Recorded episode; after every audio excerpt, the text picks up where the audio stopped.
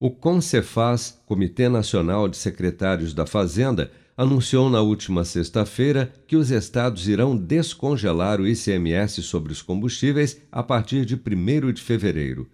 Ao justificar a decisão, o governador do Piauí e coordenador do Fórum Nacional de Governadores, Wellington Dias, disse por meio de nota que os governadores fizeram a sua parte congelando o preço de referência para o ICMS desde novembro mas que não houve valorização desse gesto e nem respeito ao povo por parte da Petrobras, que ao invés disso aplicou novos aumentos nos preços dos combustíveis.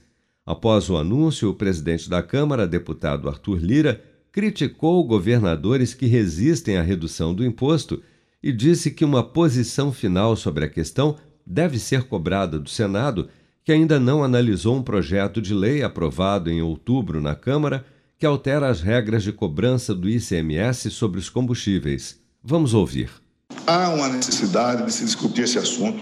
Não é verdade, claro, o fato do ICMS estartar, mas é claro, é evidente que o preço e os impostos e as alíquotas que são cobradas no ICMS dos estados, eles pesam muito no valor final ao consumidor. E isso precisava ser discutido, é, nós não queremos achar aqui culpados, mas há um excesso de arrecadação, principalmente nesse período de pandemia, com um imposto fácil, aquele imposto que todo mundo paga logo na fonte, que é o de energia, de comunicações e o de combustíveis. E isso aumenta demais e demasiadamente, sem necessidade, a arrecadação dos estados, que não sofreram nenhum tipo de descontinuidade de arrecadação nesse período de pandemia, porque o Congresso foi diligente, socorreu no momento adequado, nos períodos, no período da pandemia, porque a Câmara não poderia fazer somente uma coisa, que era alterar o percentual das alíquotas fixadas pelos governadores.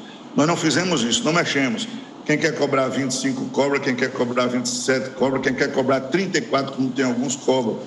Mas você congelar a base de imposto, isso a Câmara poderia fazer e fez num ato de coragem dos deputados e que nós precisamos que o Senado, com a sensibilidade que o presidente Pacheco tem, coloque em votação e que o Senado decida. Se houver alteração, volta-se para a Câmara e nós estamos abertos para o diálogo.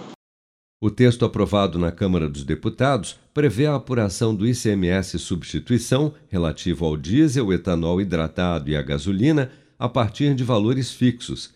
A proposta é que o imposto incida sobre o preço médio dos combustíveis nos últimos dois anos e não nos últimos 15 dias, como é feito hoje, e com alíquota correspondente ao aplicável em 31 de dezembro do exercício imediatamente anterior.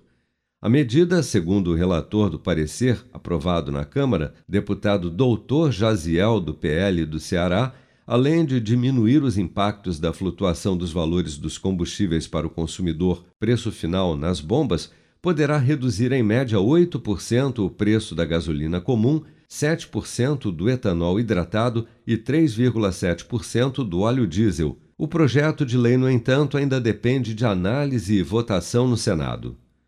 Com produção de Bárbara Couto, de Brasília, Flávio Carpes.